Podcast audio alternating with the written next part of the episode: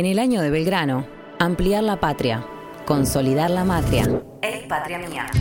Un podcast del Centro Cultural Kirchner. Ideas y pensamiento, intelectuales y referentes en cultura y política reflexionan sobre la patria. Entrevistados por Javier Trimboli. ¡Ey, patria mía! En este episodio. Julio Besú, historiador, profesor en la Universidad Nacional de la Patagonia e investigador del CONICET.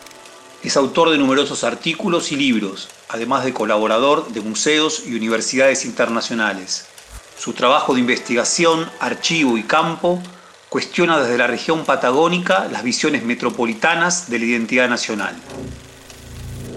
¿Cómo se crea una identidad nacional? ¿Qué entra en disputa? ¿Qué es la patria desde la Patagonia? Hoy, Julio Besú.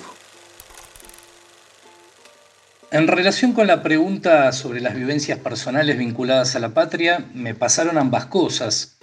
Por una parte, tuve vivencias satisfactorias y también insatisfactorias. Podría decir que experimenté la pertenencia a patrias grandes y también a, patrias chicas. Y también eh, tuve la sensación de sentirme expatriado, de estar a disgusto y en ocasiones incluso violentado o contra mis principios por incluirme o por ser incluido en una patria.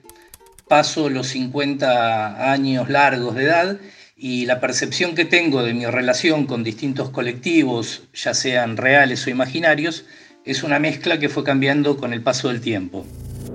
La pregunta plantea una dimensión de las identidades patrias que es muy dependiente de los sentimientos y las emociones.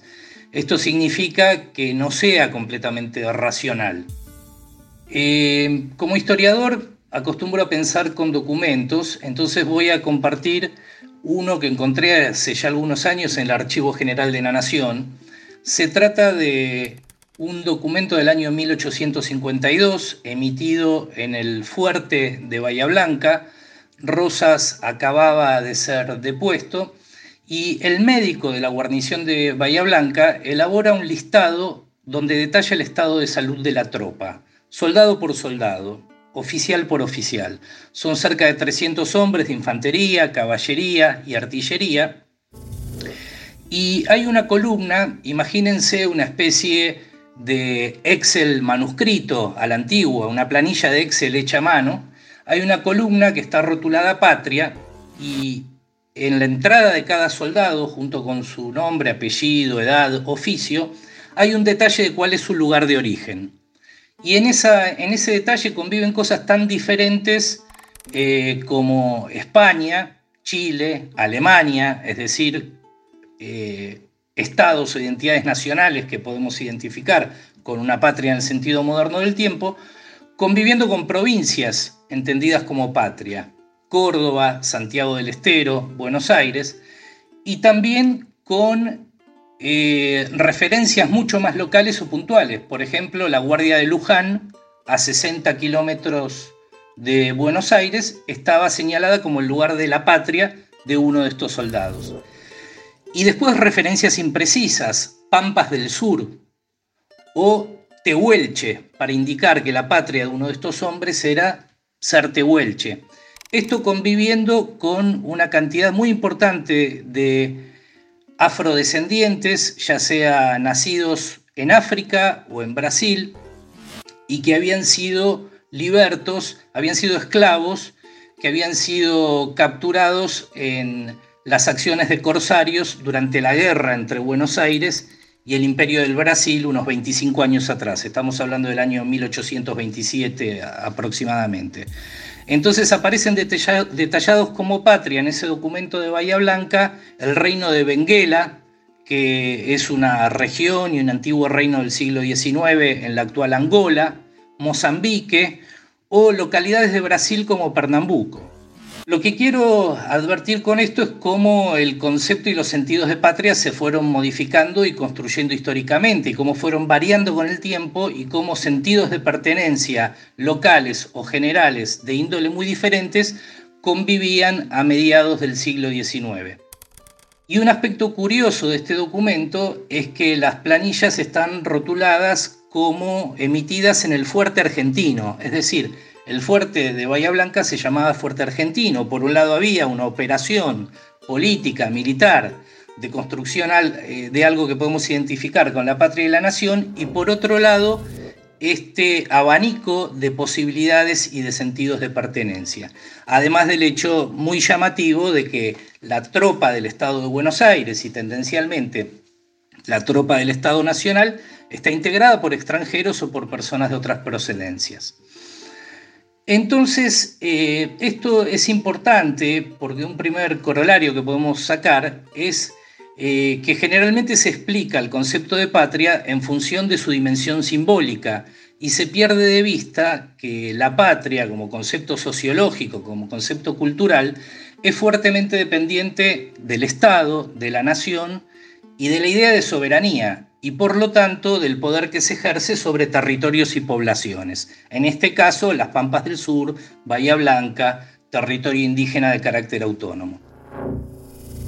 Yendo al plano más personal de mis recuerdos y mis vivencias que buscaba la pregunta, eh, quiero compartir con la audiencia que durante mi juventud, durante mi adolescencia, yo fui militante de la juventud del Partido Comunista. Estoy hablando de la década del 80. El PC era, y en buena medida lo que queda del PC sigue siendo, una fuerza política de carácter fuertemente nacionalista y patriota, eh, que adhirió sin ninguna clase de sentido crítico al belicismo de la guerra de Malvinas, al punto que la caracterizó como una gesta antiimperialista. Esto puede sonar contradictorio, pero esta matriz del patriotismo ya estaba presente en el estalinismo y también podríamos eh, pensar que formas como el internacionalismo proletario también son una forma de adhesión y de pertenencia a un sentido imaginario y simbólico de patria, que en este caso sería la clase obrera internacional. Ey, patria mía. Un ejercicio de pensamiento.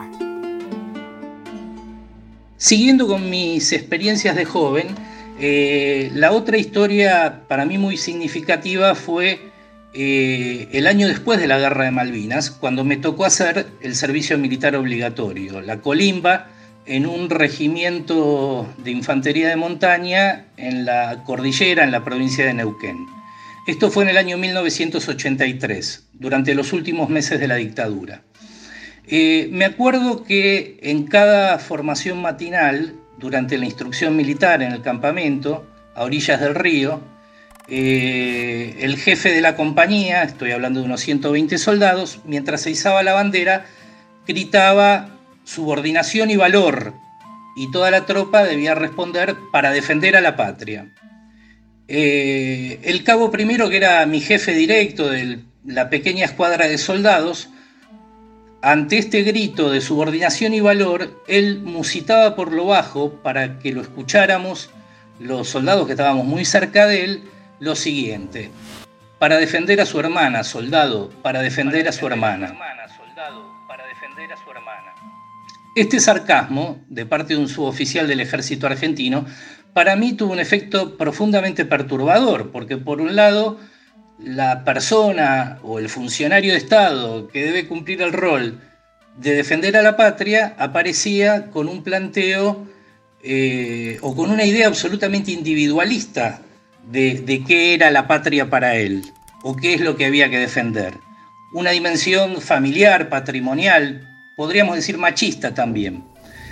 Y esto para mí hacía mucho ruido, justamente por esto que les estaba contando de mi historial juvenil militante, patriótico e internacionalista, donde uno ponía por delante los valores, de repente aparece un suboficial que con su sarcasmo acierta en una de las claves, y que es la identificación del profundo cinismo con el cual las instituciones que se encargan o dicen defender a la patria asumen esa defensa. La otra historia es de unos 15 años posterior, 1999, fin de siglo. Esto fue en mis inicios como profesor de historia en un colegio de la colectividad judía, el Ana Frank, en la localidad de Avellaneda, inmediatamente antes de emigrar a la Patagonia. Recuerdo que para el 50 aniversario de la formación del Estado de Israel organizaron una actividad, una celebración que consistía en una serie de iniciativas que tenían lugar adentro de cada aula. En mi caso yo estaba al frente de un curso de tercero polimodal, sería quinto año de secundaria, chicos y chicas de 17 años de edad, y mandaron un rabino a mi aula. Yo daba ciencias sociales, una mezcla de historia, geografía y economía. Y este rabino, un tipo joven, eh, incluso un par de años más joven que yo, yo andaba en los 33, 34 años, un tipo joven, piola, con buena capacidad de, comunicación, eh, les hizo todo un planteo histórico según el cual Palestina era un invento. Eh, yo me mordía la lengua porque hablar, intervenir en esa discusión, si bien las autoridades del colegio eran piolas, eh, podía ponerle fin a mi trabajo. Yo estaba ahí en ese momento por 400 pesos o 400 dólares de la época de la convertibilidad, por 18 horas semanales de cátedra. Pero no hizo falta que responda yo y respondió uno de los alumnos. Uno de los chicos le dijo, mira, rabino, yo antes que judío soy argentino y antes que argentino soy hincha de Quilmes. Y digamos que ahí la discusión se terminó y nos fuimos al recreo. Y yo aliviado. Pero esto es bien interesante porque sobrevuela a la pregunta que estoy respondiendo la idea de que el sentido de pertenencia a la patria está siempre en relación con la Argentina. Yo acabo de traer una historia personal donde esto está dislocado y tiene que ver con Palestina, con Israel, con el judaísmo. Entonces, cuando uno se corre un poquito al costado, es más fácil eh, ver este carácter eh, emocional, construido, histórico y fuertemente ligado a la idea de Estado-Nación en la modernidad al que hacía referencia hace un rato. La última historia que quiero contar es un recuerdo que no me pertenece completamente, eh, es de mi abuelo paterno, que no llegué a conocer porque murió cuando mi papá era muy joven. Eh, mi abuelo Julio, se llamaba Julio como yo, migró desde Moldavia, actualmente en Moldavia, él se decía rumano, en el año 1929, cuando tenía solamente 16, 17 años. Primero llegó a Montevideo, donde nació mi papá, y se radicaron poco después, en el año 41-42, en Buenos Aires. Eh, mi abuelo murió muy joven, cuando tenía 45 años, poco después del golpe del 55, en 1957. Y mi papá, eh, mi abuelo era antiperonista, básicamente, era un tipo religioso, pero también progresista, con alguna vinculación con el PC uruguayo.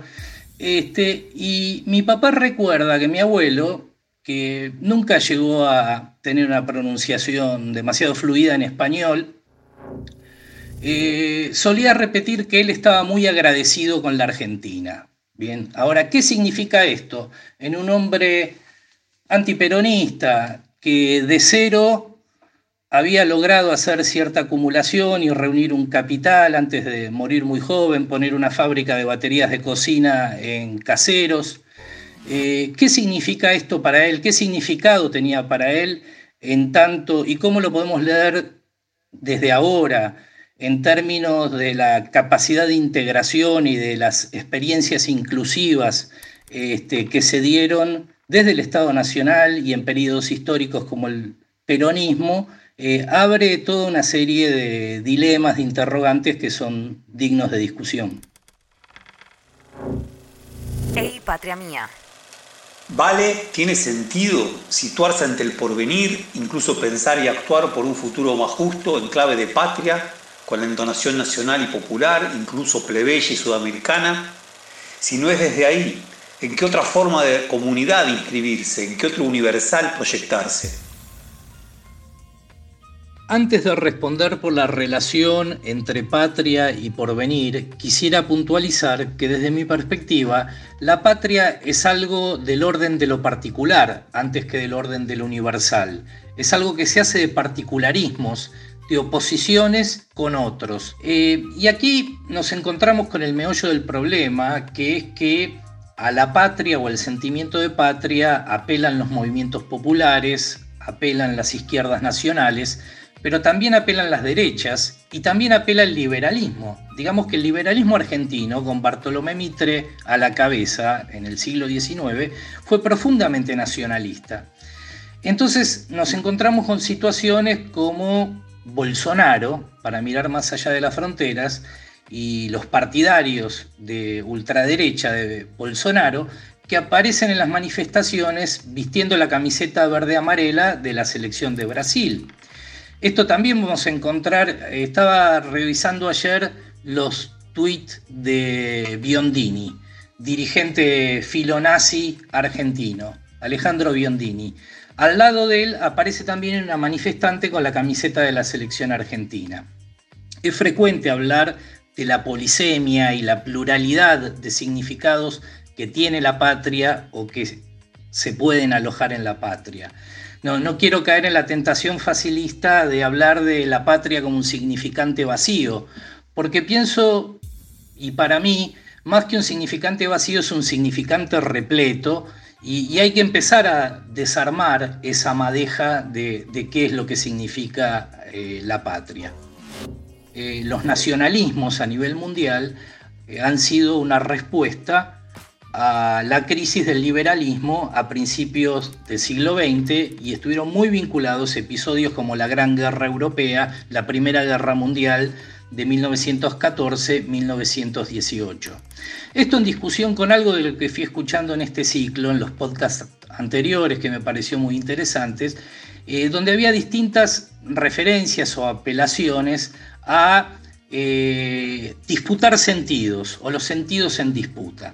A mí me parece que aquí hay algo problemático, y esto lo dejo más bien como, como interrogante abierto, de en qué medida se justifica salir a, disputar esos sentidos de la patria tan ligados al nacionalismo, porque así como podemos identificar con la patria valores eh, que compartimos, los derechos humanos, eh, los pañuelos verdes, también hay personas, movimientos, colectivos e individuos que van a alojar en la idea de patria y vincular con esta a los pañuelos celestes.